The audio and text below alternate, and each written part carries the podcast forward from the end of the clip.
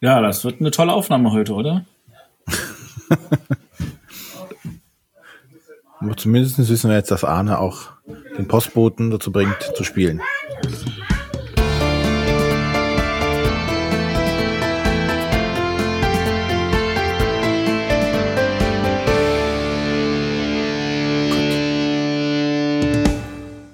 Hallo und herzlich willkommen zu Auf dem Tisch, dem Review-Podcast der Bretterwisser. Die Bretterwisser, das sind der Arne. Hallo, guten Tag.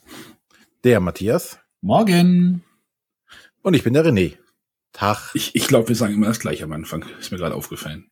Du meinst, wir könnten das mal aufnehmen und einfach davor schneiden? ja, weniger Arbeit für uns. Er muss es schneiden, ist auch wieder oh, Arbeit. Oh, wir schweifen schon wieder ab. Gibt schon wieder Ärger. Ja, ähm, wie gesagt, wieder eine Review-Folge, die wir heute haben. Und wir haben uns ja immer ein Themengebiet rausgepickt. Und diesmal haben wir uns was rausgepickt, was relativ gut passt. Und es gibt drei Spiele, die dieses Jahr rausgekommen sind von einem Verlag. Es gibt nur drei Spiele? Ja. Und nur ein Verlag. Ja, das ist ja drei Spiele, die ein Verlag rausgebracht hat, wo man nicht gedacht hat, dass er solche Spiele rausbringt. Ja, ja. okay, jetzt hast du so besser, ja. Hm? so besser, wenn ihr mich mal ausreden lasst, dann klappt das auch. Wozu? Ich weiß, ich rede sonst immer so viel und ihr müsst mich dauernd unterbrechen. Ja, ja, ja. ja das tut der, der Arne unterbricht alle, das ist gar kein Problem, das kriegt er ja, hin. Er quatscht immer rein. Genau, wir reden über die drei Familienspiele von Haber, die wie, dieses Jahr, ich weiß gar nicht, wie überraschend war das eigentlich, dass die, die Familienspiele rausgekommen sind. Die gelben Habers? Ja, genau, nicht gelben Habers. Es war äh, gefühlt war das für alle eine Überraschung, als sie angekündigt wurden, also, also auch für mich. Also mich hat's auch umgehauen. Ich hab's irgendwann, ich weiß gar nicht, das kam irgendwann im Sommer, kam die Pressemeldung oder irgendwie eine Meldung irgendwo irgendwo raus, keine Ahnung, irgendwo im Rauschen des Internets. Und da habe ich gedacht, huch, das ist ja interessant. Da habe ich mir mal angeguckt. Ähm, Aber Huch ist ein anderer Verlag. Ja, ähm, Entschuldigung, Haber, das ist ja interessant. Ähm, und dann habe ich mich noch weiter informiert und habe gesehen, oh, das sind ja sehr bekannte Autoren, sage ich mal. Ja. Oder schon Autoren mit, also nicht irgendwelche äh, eingekauften äh, ausländischen Lizenzen oder irgendwie sowas, sondern äh, gut, lass uns mal ein bisschen über den Hintergrund dazu erzählen, weil ähm, Haber will ja schon seit Ewigkeiten Familienspiele rausbringen. Ja?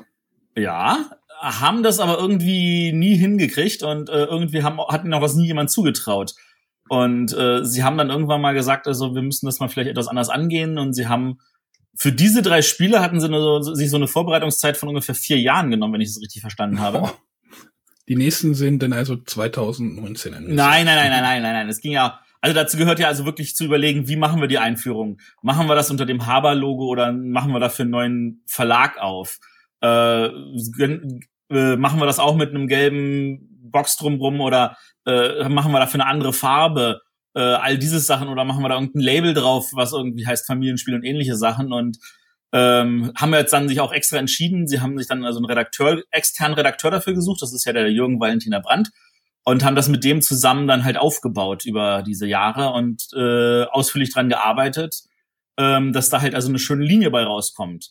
Ähm, und das ist ihnen eigentlich an der Stelle dann auch relativ gut gelungen. Also das hat auch marketingmäßig alles perfekt hingehauen. Die Überraschung war da und äh, jetzt müssen nur noch die Spiele entsprechend einschlagen. Ja, die Spiele kommen nicht in der gelben Schachtel.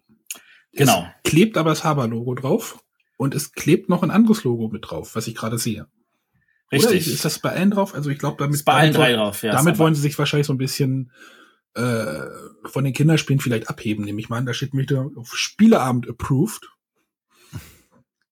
Ich und vermute mal, dass ich, also es wird jetzt niemanden geben, der Spieleabend ist, sondern das ist einfach nur, dass die Leute wissen, das ist halt jetzt kein an sich Kinderspiel, sondern das ist was, das kann man dann abends oder vielleicht auch am späten Nachmittag mit seinen Kindern oder als Familie oder auch nur als Erwachsene spielen und hat dann einfach einen schönen Abend. Und das würde ich jetzt an der Stelle so unterschreiben wollen, dass das kann so funktionieren. Aber wir reden schon jetzt hier von ganz klassischen Familienspielen. Das ist jetzt quasi so der Next Step, wenn man aus den Haberspielen rausgewachsen ist.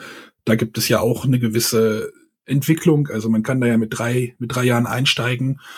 Fällt denn so meistens bei zehn wieder raus, oder? Nicht vorher ich, schon? Ich glaube, ich Oder glaube mit zwölf, das ist, also, äh, also die haben ja schon ein breites Spektrum an Kinderspielen. Also das kann man schon richtig. ja durch die ganze Kindheit begleiten, sage ich mal. Ja, ich, ich glaube, da sind die, die, die, das älteste, was man Minimum sein muss, ist, glaube ich, tatsächlich sechs. Und ähm, ja, und da schließen jetzt halt diese drei Spiele, über die wir jetzt gleich reden wollen, einfach mal an. Ähm, was ich muss sagen muss, ist eigentlich, äh, das ist sehr schön, dass sie sich halt dieses Marktes annehmen, weil ich finde auch den Zeitpunkt sehr gelungen. Ich habe gefühlt, habe ich, äh, äh, ist es erscheint es mir so, und da mag mir jetzt natürlich wieder irgendjemand widersprechen, dass tatsächlich die meisten Spiele inzwischen wirklich eher an den Enden von dem Spektrum rauskommen. Du hast halt eher die ganz einfachen Spiele, du hast nur noch die Kommunikationsspiele und du hast nur noch diese Vielspielerkracher oder irgendwelche äh, Miniaturen äh, mit richtig groß viel Material. Und so das klassische Familienspiel, so wie es das in den 80ern war und was ja mehrmals irgendwie sowas wie ein Spiel des Jahres bei mir gewonnen hat, sowas gibt es eigentlich kaum noch und selten. Ich gucke jetzt gerade nach links auf meinen Stapel und würde dir einfach mal gerade mal widersprechen. Das ist sehr gut, das freut mich. ja, und Haber hat natürlich auch im, im Gegensatz zu so Anfang kleineren Verlagen natürlich auch so den Bekanntheitsgrad auch im Familienbereich. Ne? Die Familien kennen Haber als Spieleverlag und wenn das dann in, in einem Geschäft steht, dann weiß man, ah, das ist Haber, von denen haben wir auch schon Spiele. Ja, und genau. nicht, wenn da steht Pegasus und dann ist da so ein fliegendes Pferd drauf, könnte man schon denken so, uh, ist das was für mich? Und bei Haber ist man da, ja, also ist man nicht überrascht oder hat keine Angst davor. Also äh, wie, wie, wie durchdrungen das ist, muss man ja erstmal überlegen, äh, was gehört denn alles zur Firma Haber? Da gehören ja auch Firmen dazu, die nicht Haber heißen. Wie zum Beispiel Jaco O, was wirklich ganz, ganz, ganz viele. Ja, die gehören auch dazu. Das sind Aha. ganz viele. Ja. genau. Ja, schau an. Schau an. Und das ist einfach etwas, das ist auch äh, in ganz vielen Familien einfach dadurch, dass die Kinder haben und so weiter, durchdrungen. Die kennt einfach jeder. Und ähm, sie haben also auch die Kanäle, das entsprechend zu bewerben und an der Stelle halt wirklich aufzubauen und halt aus denen, die halt als Kinder spielen, halt auch längerfristig Spieler zu machen was, denke ich mal, der ganzen Branche auch nur zugutekommen kann. Zumal die Kindergärten ja auch mit den Haberspielen durchsetzt sind. also bei uns im Kindergarten gibt's auch viele gelbe Schachteln. Ja, und ja. die sind halt auch schon in den, in den Läden mit drin, ne? In vielen. Als Kinderspiele. Und da ja. ist jetzt ein einfaches noch, die drei Spiele mit dazu zu packen und dass die halt an einer anderen Stelle im Regal dann stehen. Ähm, ja, da, genau, da muss man natürlich aufpassen, dass das halt nicht bei den anderen Haberspielen eigentlich steht. Ja. So, also, ähm, ich weiß jetzt nicht, wie die Vor- oder Nachteile davon sind, wenn das tatsächlich daneben steht und die Leute sagen, hä, warum ist das hier nicht gelb? Und dann feststellen, oh, das ist ein Familienspiel. Oder ob die einfach sagen, nee, da sind gelbe Schachteln, da muss ich gar nicht erst in die Ecke und dann hoffen, dass sie, oh, aber hier ist auch ein Haberspiel, was ist das denn? Also ähm, kann wahrscheinlich ja, beides Vor- und Nachteile Haber, haben. Der Haber-Schriftzug ohne Gelb wirkt ein bisschen, ne, das ist so, so also für uns als Kenner der Szene ähm, wirkt das schon so ein bisschen komisch. Ich weiß nicht, gibt es Haber-Schachteln, die nicht gelb sind? Es gibt ein paar, die haben einen blauen es gibt, es gibt Streifen auch, es gibt auch ein, Es gibt ein rosanes, das weiß ich hier. Einhorn Glitzerfunk oder sowas. Das, das muss ja rosa sein. Das, ja. Nee, äh, es, es, es, die haben, sie haben Lernspiele, also Spiele mit einem entsprechenden pädagogischen Charakter. Die haben, die sind nur äh, obere Hälfte gelber Rand und untere Hälfte ist blauer Rand.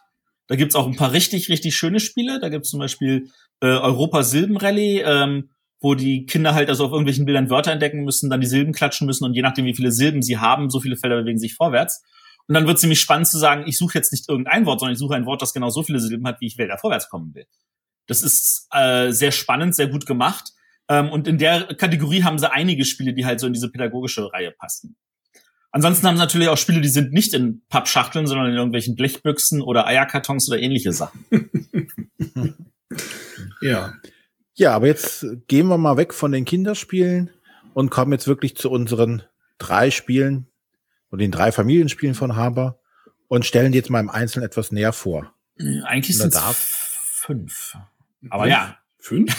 fünf? Aber Was? genau, kommen wir, kommen wir erstmal, lass uns erstmal den Arne anfangen lassen. Äh, genau, Weg von den Kinderspielen äh, möchte ich jetzt noch nicht so unterschreiben, weil ich möchte über das Spiel Spookies reden. Ich glaube, Spookies ist von den dreien also, schon das einfachste. Ja. Das einfachste Spiel, was wirklich noch diese Brücke, Brücke zwischen diesen gelben Schachteln, nenne ich sie jetzt mal, und den normalen Familienspielen schließen kann oder versucht. Äh, in Spookies geht's darum, dass ihr irgendwie, nee, ihr seid ja gar keine Farbe, ihr seid irgendwie irgendwer. Ihr würfelt am Anfang ein Freundewürfel, denn es gibt sechs verschiedene nee, es gibt fünf verschiedene Figuren, die ihr aber halt nicht steuert, sondern ihr steuert, halt eine Figur und die wird in der vor dem Spiel über den Freundewürfel bestimmt und dann müssen diese Figuren äh, in einem Spukschloss oder Spukhaus äh, aufsteigen. Ihr nehmt dann diese Figur und äh, fangt unten an und müsst äh, in den Garten kommen. Also von dem von draußen in den Garten. Dafür müsst ihr, ich weiß es gar nicht, eine fünf oder mehr würfeln. Richtig? Ja. Genau. Und ihr habt vier Zahlenwürfel zur Verfügung, müsst euch entscheiden, mit wie vielen Würfeln ihr diese fünf Würfeln wirft. Würfeln wollt. Wenn ihr es schafft, diese fünf mit zwei Würfeln zu werfen, also wenn ihr nur zwei Würfel nehmt, kriegt ihr halt einen Punkt dafür oder ein Spooky, so ein Marker, ein Gespenstermarker, auf den auf der Rückseite Siegpunkte stehen. Wenn ihr es geschafft habt, dürft ihr weitergehen äh, ihr dürft euch wieder entscheiden, wie viel Würfel ihr nehmt. Das nächste Feld hat halt sechs. Ihr müsst halt eine sechs schaffen. Das heißt, ihr nehmt wieder, wenn ihr zwei Würfel nehmt, ist eure Belohnung höher. Wenn ihr drei Würfel nehmt, ist die Chance natürlich höher, in das nächste höhere Feld zu kommen. Aber eure Belohnung in Form von Spookies ist geringer. Und das ist eigentlich schon das ganze Spiel. Genau, und dann muss man halt irgendwann später oben sogar eine 11 oder eine 12 Genau, würfeln. das geht dann halt, geht dann halt bis, bis 11, was dann halt mit, ähm, Zwei Würfeln. Zwei schon. Würfeln schon sehr zockig, zockig ist. Da gibt es aber dann halt, würde es, wenn man die elf schafft, mit zwei Würfeln zu werfen, würde man 16 von diesen Markern bekommen, was äh, schon eine große Menge ist. Aber die Chance, dass man das schafft, ist äh, sehr gering. Äh, wenn ihr es nicht schafft, ein Feld zu erreichen, dann fallt ihr nach unten in der Differenz von dem, was ihr gewürfelt habt und dem Feld, was ihr auf dem ihr steht oder was ihr erreichen wollt. Also ihr, ihr wandert, fallt nach unten wieder durch und der nächste Spieler ist an der Reihe. Äh, Ihr, und ihr müsst Spookies abgeben. Und genau, man, man muss die Spookies auf das Feld legen, genau. Auf, oder auf die Felder, durch die man durchfällt, sozusagen. Und der nächste Spieler, der dorthin kommt, kann sich diese Spookies dann wieder, also Spookies sind ja diese Marker, äh, kann die wieder aufnehmen. Äh, klingt jetzt so ein bisschen nach äh, Push Your Luck Game. Äh, das ist, ist es auch. ähm, ich glaube, ich würde aber so einen Can't Stop, also dem wirklichen Klassiker, vielleicht dort vorziehen. Das Spiel ist schön spookig gestaltet, aber nicht so gruselig, also so ein bisschen kinderfreundlich natürlich, spooky. Also das Haus ist, es ist schon stimmungsvoll gezeichnet, das Spielbrett. Ähm, aber es hat uns nicht so ganz überzeugt umgehauen. Also ich kann ja mal dazu erzählen, wie wir mit den Regeln gekämpft haben, weil es gibt eine Stelle, die etwas, ich würde mal sagen, so formuliert ist, dass meine Frau es anders verstanden hat als ich und die anderen am Tisch. Ähm, und zwar ist es ja so, dass äh, du kannst ja jederzeit aufhören und sagen, ich möchte jetzt nicht mehr würfeln. Genau. Und äh, dann ist es halt so, ähm, dass wenn du halt nicht aufhörst, dann kannst du halt, musst du halt im Notfall Spookies abgeben. Aber meine Frau hat das halt auch so verstanden, dass das wirklich wie bei Can't Stop ist. Das heißt, die ganzen Spookies, die du bis dahin erwürfelst, kriegst du dann auch nicht, wenn du falsch würfelst sondern du musst halt wirklich ähm, direkt aufhören, damit du überhaupt diese Spookies äh, einsammeln kannst. Nee, du kriegst die, sobald du in einem, in einem Raum. Das habe ich ihr dann auch erklärt, dass das so formuliert ist. Und sie so, nein, das lese ich aber anders. Und das war dann natürlich wieder mal ein bisschen Gezank am Tisch. ähm, wir haben uns dann einfach darauf geeinigt und dann war das Spiel aber gefühlt einfach nicht gut. Weil, äh, ja, ich würfel und äh, bis der Charakter, sagen wir, bei sieben oder acht ist und dann höre ich einfach mal auf. Und dann äh, habe ich halt welche gesammelt und dann hoffe ich, dass ich nächstes Mal einen anderen Charakter würfle und solange bis halt irgendwie die Charaktere alle hochgewandert sind. Was dann erstmal am Anfang null Spannung ist. Es passiert aber auch meistens auch gar nicht, dass die Charaktere groß hochwandern. Manchmal, du bist halt, hast halt schon mal am Anfang dieses Glückselement, welchen Charakter kriegst du überhaupt? Wenn der Charakter ja. unten vor dem Haus steht, äh, kriegst du erst, ist es erstmal schwer, Punkte zu kriegen. Wenn dann der nächste Spieler zum Beispiel einen Charakter kriegt, der schon in der Mitte oder im ersten oder zweiten Stock steht, dann hat der einfach schon mal bessere Chancen. Weiß ich nicht, ob das. Man kann halt auch, es gibt halt auch noch eine Variante, in der man sich den Charakter frei wählen kann. Die habe ich jetzt nicht gespielt. Ich weiß auch nicht, wie sinnvoll das ist. Bei den Spielen. Ja, ich glaube, das ist, das ist eher was für, für Kinder, die dann sagen, ich möchte aber. ähm, ja, also wir hatten halt auch wirklich also das Gefühl so, hm, ja, aber das, äh, wenn du das danach spielst, so, dass du die gleich kriegst, dann ist so ein bisschen so der Reiz raus, weil ja, dann nehme ich halt mal an der Stelle, weißt du, man kann das so alles abschätzen. Was können wahrscheinlich Kinder weniger, das sind, dann sind ja, die vielleicht schon zu alt für. Ja. Aber dann, dann, du, du sitzt halt da und sagst dir, okay, der Typ ist auf der acht. Wenn ich jetzt zwei nehme, habe ich eine Chance von so und so viel Prozent, äh, dass ich vielleicht auch irgendwas abgeben muss und dann, ach ja, pff, dann würfel ich halt mit zweien. es gab auch wirklich nie einen Grund, mit weniger als zwei zu würfeln, also mit mehr als zwei Würfeln zu würfeln, weil der, der, der Gain war einfach zu wenig. Ähm, vielleicht sind wir da tatsächlich zu weit davon entfernt gewesen, was die Familie zu sein, die daran Spaß haben kann. Ja, ich hatte mit Matthias irgendwann jetzt mal, nachdem ich das gespielt hatte, auch die Diskussion, ob ich das mit meiner fünfjährigen Tochter spielen könnte. Wo ich erstmal gedacht habe, es müsste eigentlich, könnte funktionieren. Und da hast du gesagt, irgendwie es funktioniert, wird nicht funktionieren. Ja, weil halt wirklich, ähm, also ich meine, ein Kind, das macht sich halt weniger Gedanken darüber, was kann ich abschätzen, aber das kann es auch nicht. Also der Reiz des Spiels wird ja dadurch entfaltet, dass du versuchst, das Risiko abzuschätzen. Traue ich mich mit zwei Würfeln zu würfeln um ein großes Risiko und großer äh, Gain oder nehme ich lieber drei oder vier Würfel? Und das können Fünfjährige nicht. Deswegen ist das wahrscheinlich auch kein Kinderspiel, sondern halt ein Familienspiel. Ja, es, es steht acht auf der Schachtel, also ab Genau. Acht. Kinder müssen an der Stelle ja auch schon in der Lage sein, die Würfel zusammen zu addieren. Ja. Und wenn man weiß, okay, die Zahlen rauben bis sechs ist erste Klasse und dann in der zweiten Klasse geht's eher so bis 20 oder bis 100 oder so, das, das ist einfach auch äh, ein, ein Zahlenraum, der dann auch erst von den Kindern erst begriffen werden muss. Und bis dahin ist das Spiel einfach für sie komplett, geht an ihnen vorbei. Und ähm, deswegen, also ich glaube, mit acht ist man aber gefühlt auch schon wieder zu alt, um an diesem Spiel Freude zu haben das ist so mein, mein ein, eine Schätzung. Also ich, ich, wenn ich die Wahl hätte, ich würde auch lieber eher Kann-Stop spielen. Ja, lernen wir das Zusammenzählen noch ein bisschen mehr und Kombinationen finden, zu finden. Und dann gab es natürlich einen, der sich auch wieder beschwert hat, dass der Zahlenraum für die Spooky-Chips zu groß ist, weil da gibt's Einer, Zweier, Dreier und Fünfer. Ja. Und äh, wenn da jemand einen Fünfer kriegt, das ist gefühlt halt wirklich stärker, als wenn sich da irgendjemand abmüht und dann irgendwann eine 5-1er hat. Aber das ist dann halt auch wieder das. das ja, aber Glücks vielleicht wird das Spiel auch gar nicht so gut durchrech durchrechenbar sein, weil es halt doch ja ein Glücksspiel ist. Ja, es aber, ist ein aber Glücksspiel. Glücksspiel ist in Ordnung und Varianz ist in Ordnung, aber muss das denn eins bis fünf sein? Hätte es nicht gereicht zu sagen, wir haben, sagen wir mal, weiß ich nicht, äh, Dreier, Vierer, Fünfer, weißt du? Da hast du auch eine Varianz drin, aber du hast nicht das Gefühl, dass es so unendlich ungerecht ist. ja, ich habe das äh, ja selber nicht spielen können. Ich habe es nur auf dem Spiel des Jahres Dinners äh, beobachten können, wie es Leute gespielt haben. Und auch ein Kritikpunkt davon war, dass sie am Ende des Spiels hatten sie einen Berg von Chips vor sich liegen, die sie dann erstmal auch noch zusammenzählen mussten. Also derjenige in Anführungszeichen wurde bestraft, der die meisten Punkte hatte oder die meisten Chips eingesammelt hat, weil das eine ewige Rechnerei war. Also und Spaß, das waren jetzt natürlich nur Erwachsene, die da am, am Tisch saßen und alles erfahrene Spieler, hatte da gefühlt keiner von denen, die es gespielt haben. Und das ist grundsätzlich erstmal ja kein gutes Zeichen, wenn, auch wenn es ein Familienspiel ist, sollten Erwachsene ja schon Spaß dran haben. Also gerade Jurymitglieder, die ja wirklich viele Familienspiele spielen. Ja, aber das sind aber auch die, ja, sind aber auch dann wieder die vier Spieler. Ne? Ja, aber trotzdem kannst du ja trotzdem an einem Familienspiel trotzdem Spaß haben. Ne? Also du kannst ja auch an Kinderspielen Spaß haben, äh, die du mit deiner Tochter spielst. Und aber wenn da der Spaß einfach überhaupt nicht aufkommt, dann ist da, glaube ich, was nicht ganz richtig gelaufen. Ja, vielleicht sollten wir einfach das Ganze jetzt beenden und äh, über zum Spaß. nächsten Spiel übergehen. Genau. Das war äh, Spookies von Stefan Kloß, äh, auch der äh, Autor zu Beastie Bar, zu dem ich ja auch eine Meinung habe. Hey, Beastie Bar ist cool. wir kommen zum nächsten Spiel. Genau. Ähm, und das ist Karuba. Jetzt muss ich direkt am Anfang sagen, ich selber habe es nicht gespielt.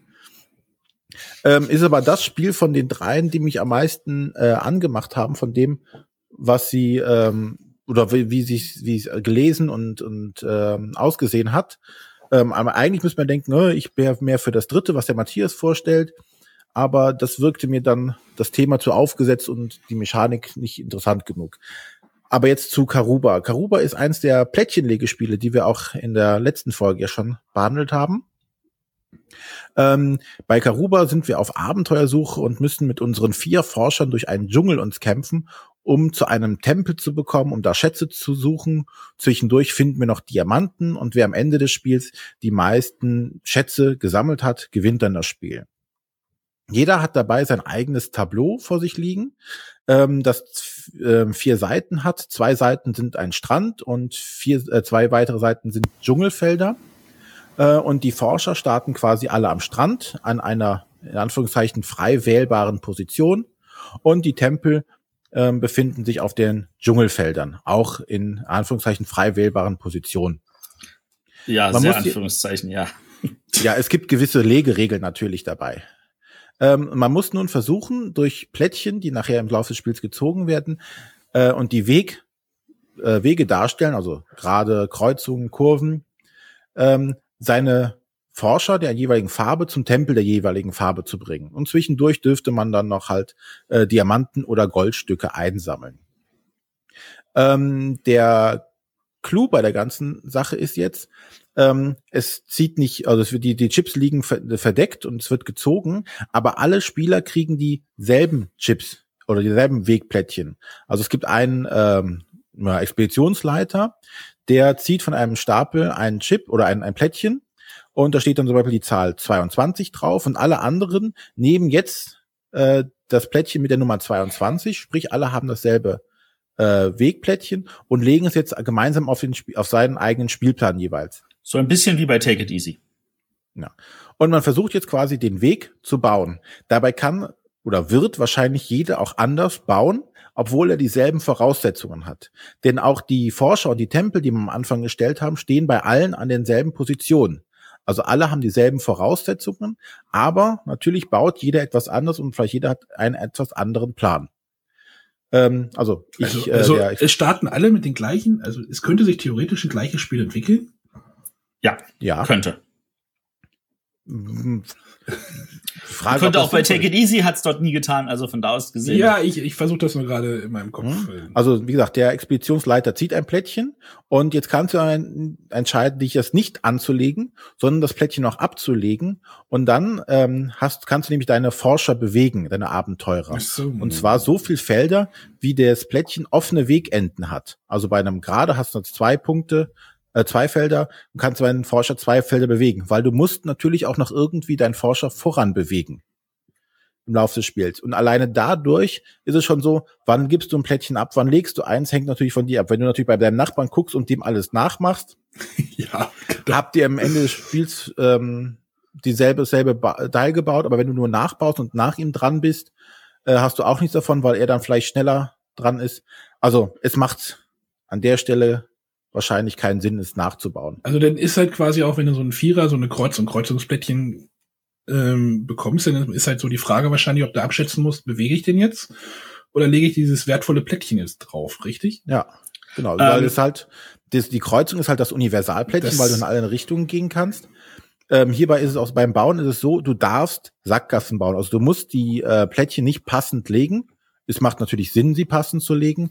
Aber wenn du zum Beispiel eine, so, eine, so eine Viererkreuzung legst und äh, es gibt aber zwei Sachen, wo du, wo die Kreuzung nicht dran passt, dann ist es halt so, aber trotzdem darfst du das Feld legen. Es ist nicht verboten. Das klingt spannend. Und du Ähm. hast insgesamt 36 Plättchen, also auch 36 Felder. Und ja, nach den 36 Plättchen ist dann auch Schluss. Jetzt hast du noch Und- eine Kleinigkeit nicht erwähnt, die ich sehr wichtig finde. Ich glaube, der kleine Matthias hat sich gemeldet. Ja, äh, hallo. Ähm, äh, und zwar ganz wichtig, es gibt ein paar Plättchen, da sind äh, Diamanten drauf. Diamanten und Goldnuggets. Und da ist es nämlich so, dass, also wenn du das, wenn du das Plättchen halt hinlegst und dann legst halt was drauf, dann willst du bei der Bewegung auch genau auf diesen Plättchen enden, um die einzusammeln, weil wenn du drüber hinwegläufst, dann bleiben sie liegen.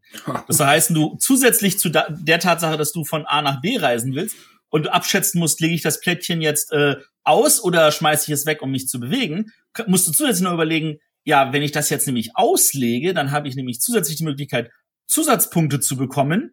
Und dann brauche ich aber noch mal ein zusätzliches Ding, was dafür sorgt, dass ich genau auf diesem Feld auch lande. Ja, also im Endeffekt ist es wie ein großes Puzzle, Ja. wo alle ihre alle dieselben Bedingungen haben, aber jeder es versucht anders zu lösen, um dann das Optimum rauszuholen. Weil natürlich gerade gegen Ende des Spiels werden halt die Möglichkeiten immer geringer. Ähm, Im Endeffekt ist auch offen, äh, sieht man ja, welche Plättchen noch verfügbar sind, also was kommen kann. Wenn jetzt erkennbar ist, dass nur noch, weiß ich nicht, gerade kommen und ich brauche noch irgendwo eine Kurve, ist natürlich schon mal blöd. Ähm, ja, es ist halt wirklich ein, ein Puzzlespiel an der Stelle, wo man das zu, versucht zu optimieren oder geschickt hinzulegen, dass man sich nirgendwo einbaut und dass man mit seinen Leuten trotzdem vorwärts kommt, weil das Bewegen darf man nicht vergessen. Es bringt nichts, wenn du den, die tollsten Kreuzungen und Wege gebaut hast, aber deine Forscher noch am Strand stehen und äh, nie zum Tempel gekommen sind. Macht mich neugierig tatsächlich. Matthias, du hast es gespielt, ja? Ja, ja, oh, mehrmals. Und äh, das ist auch so, dass ähm, du tatsächlich auch, du hast natürlich auch einen gewissen Drang, du willst früh hinkommen, weil der Erste, der hinkommt, bekommt dafür fünf Siegpunkte. Der Letzte nur noch zwei.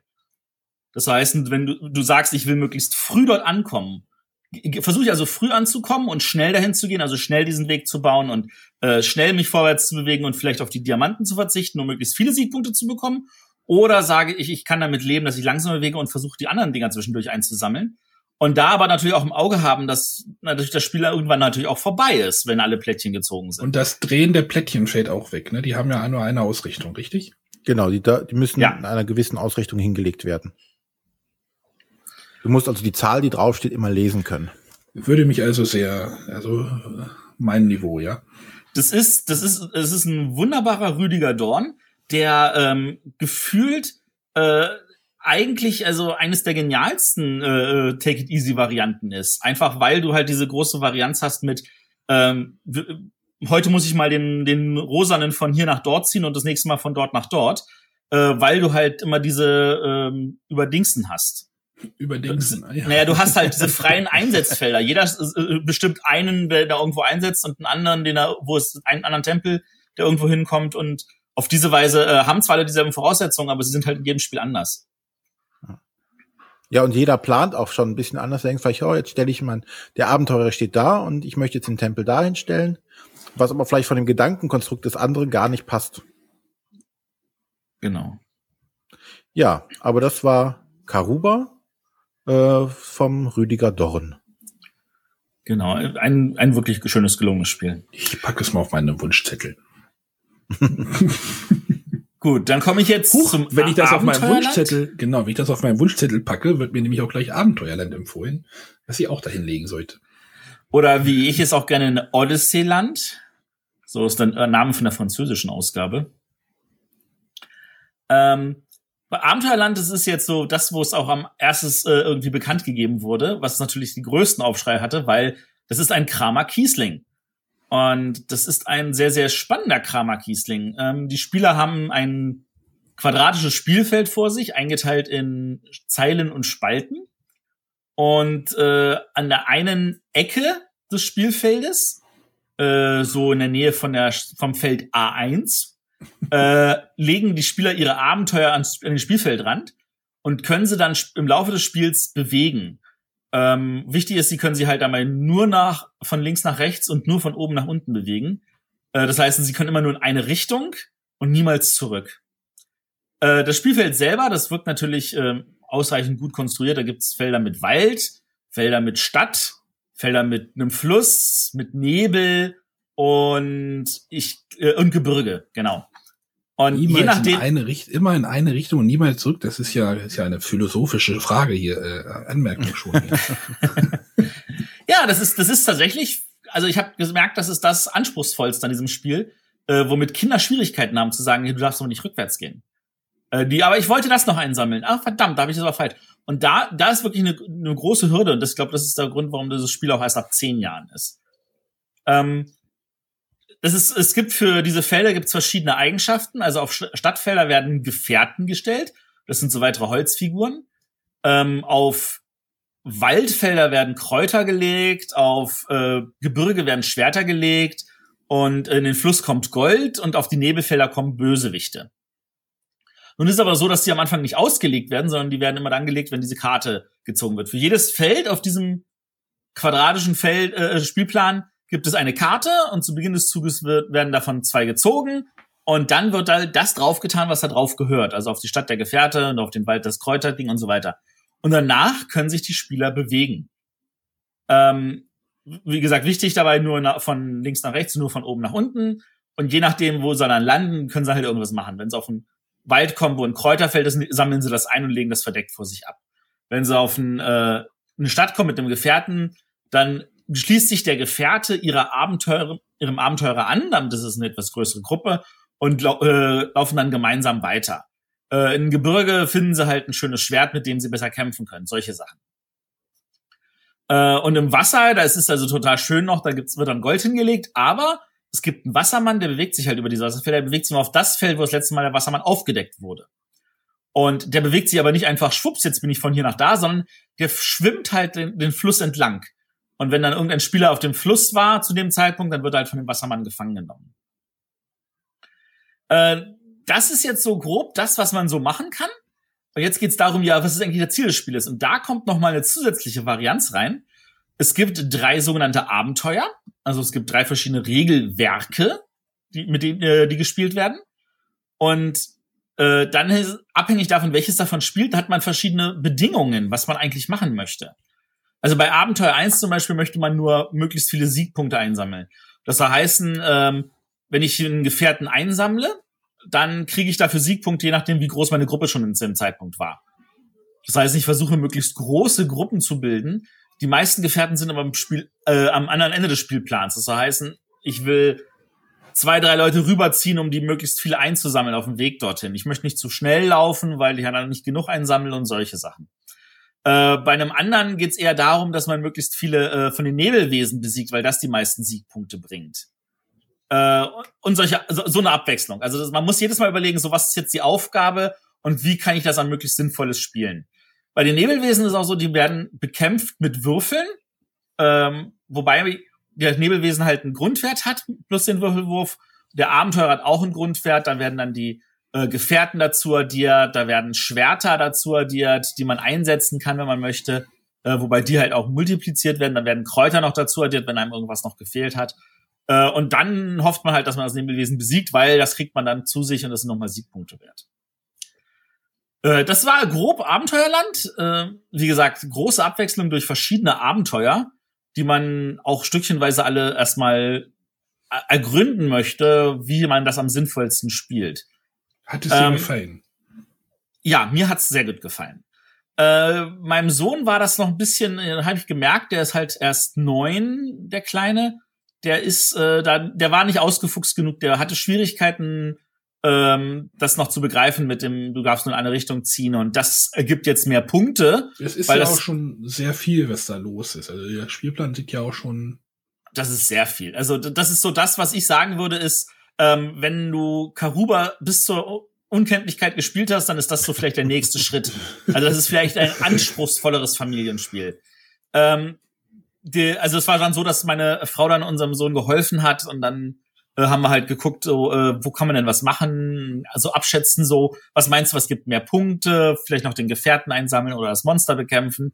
Äh, dann muss man sich halt entscheiden und dann muss man halt gucken, was dann am ehesten Sinn macht aber durch allein durch die, die drei verschiedenen Abenteuer und da muss man halt auch immer, das ist nämlich noch eine zusätzliche Herausforderung für Familien, da muss man halt seinen Kopf umstellen und sagen, jetzt ist aber was anderes gefragt. Hm.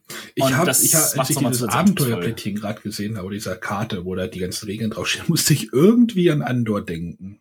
Weiß auch nicht, dieser Spielplan, der ja doch sehr, ja, weiß ich nicht, opulent oder sehr ja, es ist, es ist ein bisschen was los auf dem Spielplan, denn halt dieses Raster, was da drüber liegt, äh, dann halt diese Regeln, wo du sagst, es gibt verschiedene Abenteuer.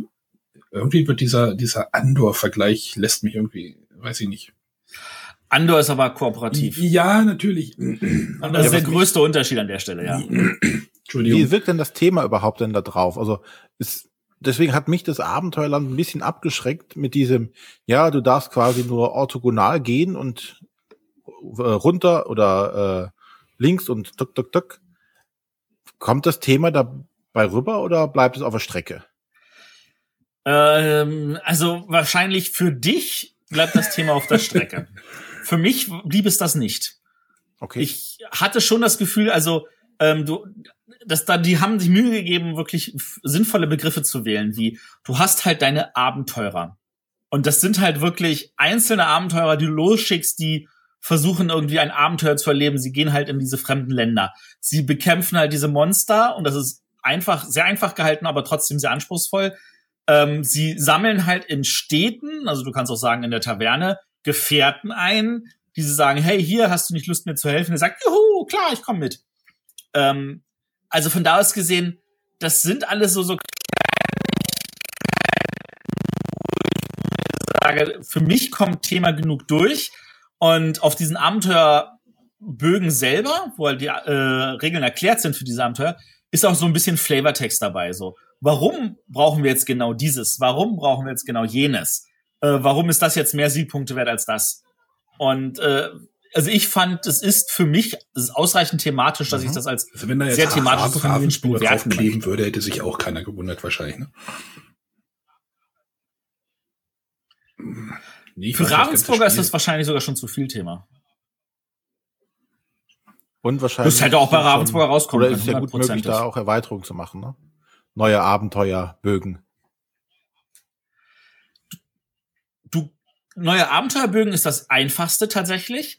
Da brauchst du wirklich nur diese Bögen zu drucken und dann kannst du da tatsächlich noch ein bisschen Varianz reinbringen. Ich glaube, es ist auch kein Problem zu sagen, ähm, du gibst ein zusätzliches Material dazu. Weißt du, dann nimmst du irgendwelche Kobolde, die du in die äh, ähm, Gebirge stellst, die dann vielleicht die Schwerter bewachen oder du hast noch neue Monster, die du mhm. zu den anderen ergänzend dazulegen kannst. Solche Sachen. Also das ist erweiterbar, ist es definitiv.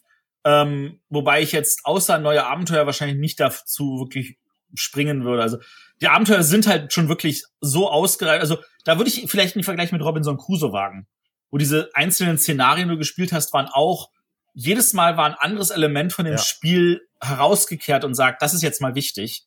Du musst dich auch was anderes vorbereiten. Genauso wirkten diese drei Abenteuer in ja, dieser Box. Aber das waren jetzt die drei Haberspiele. Genau. Für mich gibt's zweimal Daumen hoch, einmal Daumen runter. es tut mir leid, Stefan. Also ich mag dein Beastie Bar, aber dein Spookies hat mir nicht gefallen. Ja, aber das scheint so ein bisschen so die generelle Meinung zu sein. Ähm, wenn ich so durchlese, was andere zu den Spielen sagen oder mir angucke, was die in irgendwelchen Videos erzählen, habe ich das Gefühl, das ist so das, was auch so die gängige Meinung ist. Äh, wobei die meistens das einfach eher so mit, naja, da ist halt der Funke nicht übergesprungen bei Spookies, äh, abtun. Aber also für mich liegt es einfach daran, dass ähm, wir haben versucht, Can't Stop zu machen, ohne dass es Can't Stop ist. Und das, glaube ich, war der Fehler. Ja, so, was sind denn jetzt die zwei anderen, die du eben meintest? ja, jetzt bin ich ja, ich meinte tatsächlich bei Abenteuerland sind diese drei Abenteuer. Das sind eigentlich drei Spiele in einem. Ach so. Ah. Da hat er uns auf die falsche Fährte gelockt, dieser Fuchs. Ja, wir, er ist einfach nach links gelaufen, statt nach rechts. Ja, hat sich zurückbewegt. ich habe ihn nach rechts gelaufen, ich habe bloß ja, erwartet, dass ich nach unten gehe. Das ist alles. Äh, wie gesagt, ich finde spannend, was Haber ja. da macht. Bin gespannt, ob das weitergeht. Und erfolgreich war es ja auch anscheinend. Ja. Ja, wir haben eine ganze Sendung damit füllen können. Ist es ganze Sendung und äh, wir sind haben eigentlich einen positiven Eindruck von allen ja. erhalten. Dass uns den Spookies nicht gefallen hat, das ist halt so, aber ja, ich glaube, es könnte ich, ich kenne wahrscheinlich auch genug Leute, die sagen, hey, das Spookies fand ich doch ganz nett. Halt da, dadurch, dass es halt diese kindliche große Grafik hat, worauf. Ja. Die Grafik finde ich total anmachend. Also Spookies hat in meinen Augen die schönste Grafik von den drei Spielen. So ein bisschen Scooby-Doo-mäßig, ne? Genau. Ja gut, Scooby-Doo kennen jetzt die Kinder nicht von heutzutage, aber äh, das das was Sag was was. Nicht. Ich, ich glaube auch, dass wenn du mit mit wirklich seltenen Spielern spielst, die vielleicht ich sag jetzt mal, wo wo Quicks so wirklich eine Erleuchtung ist, da könnte Spookies auch hervorragend funktionieren. Aber die Frage ist, muss es dann Spookies sein oder kann es dann nicht auch Quicks sein? Oder kann Stop. Aber oder Can't Stop. Ja, aber ich glaube, dann sind wir jetzt so durch die Folge durch. Mhm. Ja. Und äh, freuen uns auf neue Spiele von Haber nächster Zeit. Nächstes Jahr vielleicht. Weiß nicht, welchen Rhythmus die jetzt auflegen. Ich gehe davon aus, dass äh, da erst wieder was zu essen kommt, weil äh, zu Nürnberg bringen die erfahrungsgemäß weniger neue Spiele, sondern mehr ganzen anderen Kram raus, so wie Plüschtiere und ähnliche Sachen. Aber ja. da mag ich mich täuschen. Also der Punkt ist, Haber ist in Nürnberg, nicht in Halle 10, wo die meisten Spieleverlage sind und auch nicht in Halle 12, wo jetzt noch Hasbro und äh, Ravensburger sind, sondern sie sind in Halle 2 oder 3, wo halt Kinderspielsachen sind. Ja, sollten wir eine Sendung mit jemandem von Haber machen. Ha. ja, genau. Also Miriam, wenn du uns hörst, du wolltest dich bei mir melden. Äh, kleiner, kleiner, kleine Info. Wir versuchen seit ein keine Ahnung, Dreivierteljahr. Ja, seit, seit Februar, ja. Mit Haber, seit Januar, Haber seit Januar. Irgendwie einen Termin zu finden. Ist schwierig. Es ist ein bisschen schwierig. Also sie sind nicht abgeneigt, da sagen wir es so. Sie sind total interessiert daran, also das irgendwie zu machen.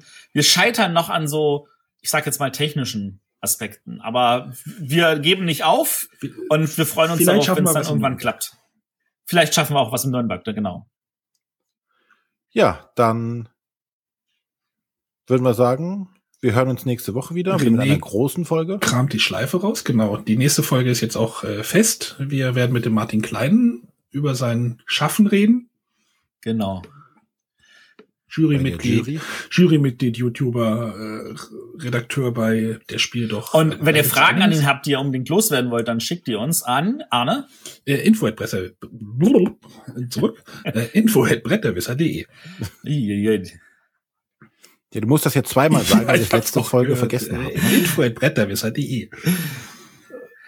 Peinlich, peinlich. Ja, das passiert und, uns nicht nochmal. Und die nächste Zwischenfolge? Ja. Äh, da haben wir ein kleines Special aufgenommen mit dem Johannes Wolf. Ähm, das ja. ist noch mal so im Anschluss an unsere Rollenspielfolge. Der macht nämlich einen Rollenspiel-Podcast. Und zwar jetzt nicht einer, wo er über Rollenspiele redet, sondern wo man tatsächlich Rollen spielt. Ähm, das ist jetzt nicht äh, ewig lang, aber und die ist auch schon im Kasten. Aber äh, genau, die wird's dann in zwei Wochen geben. Ja, prima. Und in drei Wochen können wir eigentlich auch schon sagen. Gut. Ja, können wir? Können wir. Ja. Muss ich mal gerade gucken. Unser Thema in drei Wochen ist Thema. Thema. Ach so, ich dachte, ich dachte, das war nur ja, Platz. Nein, wir reden über Themen. Ich dachte, das Thema hier eintragen. Oh, der Ablauf ist hier sogar schon voll. Eieieiei. Ja, okay. Alles klar, wir hören uns. Tschüss. Ja, tschüss. Bis dann.